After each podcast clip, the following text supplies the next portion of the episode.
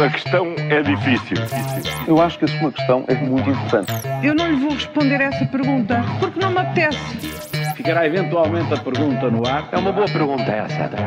E esta sexta-feira falamos de um país de cerimónias, tanto para fazer, venham as propostas, mas antes disso, Juca, quando é que os políticos percebem que a clareza é hoje uma boa obrigatoriedade? É, se houve tempos em que tudo se fazia nada se sabia, hoje a realidade está bem distante. Os políticos parece que ainda não perceberam os novos tempos. A sociedade exige clareza nas ideias, sinceridade nas propostas e verdade nas explicações. Ontem António Costa e Pedro Nuno Santos tiveram que vir explicar o que no dia anterior, por exemplo, o atual líder do PS não parecia saber ou e o outro nem se pronunciava. Foram só 0,24% das participações no CTT, verba irrisória, mas o suficiente para criar de novo desconfiança, rebuliço e muitas dúvidas. Aconteceu o mesmo no caso das gêmeas. Em dois dias seguidos, o Presidente do Infarmed e a Ministra da Justiça foram dar explicações que afinal eram fáceis. Dois meses depois, já ninguém pode pensar que se esconde o que não se pode esconder e os cargos de governação não são nenhuma fortaleza, fortaleza de impunidade. Quando é que aprendem? E é desta? Será que é desta? Com o Congresso do PS eh, que vamos começar a ouvir propostas para o país, Paulo? Olha, Carla, esperemos bem que sim, não é? O PS arranca de facto hoje com o Congresso, que vai formalizar a nova liderança de Pedro Nuno Santos e vai eleger os principais órgãos do partido.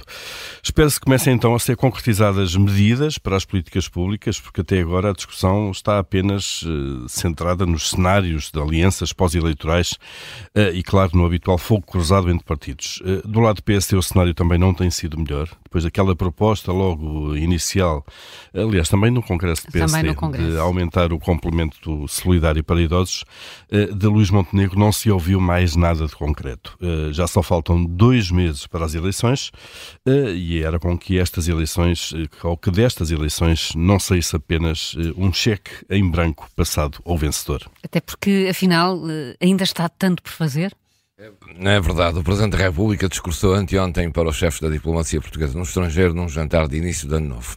Marcelo Rebelo Sousa deixou um gigantesco caderno de encargos ao futuro governo e que é preciso cumprir. Em quase todas as áreas, o Presidente da República enumerou tudo o que é preciso melhorar e fazer muito melhor.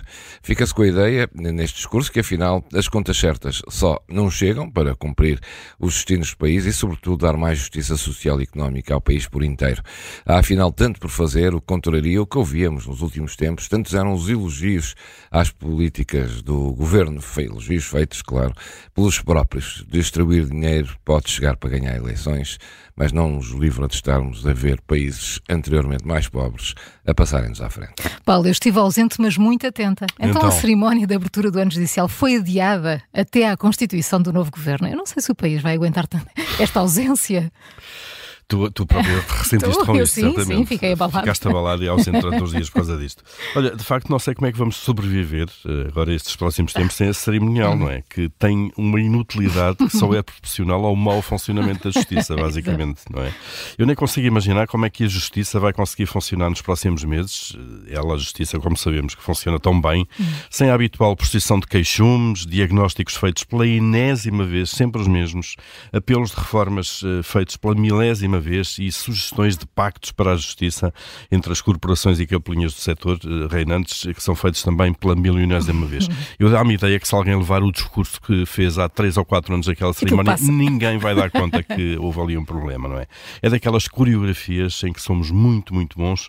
O pior depois é fazer as coisas funcionar, não é? Quando se acabam os discursos eh, que podem ser, eh, cá está, os mesmos ano após ano e ninguém dará por isso. Paulo Ferreira e Júlio Magalhães com as perguntas que marcam a atualidade de segunda-feira. Há uma nova edição, é sempre a seguir ao Jornal das Sete. A questão é difícil.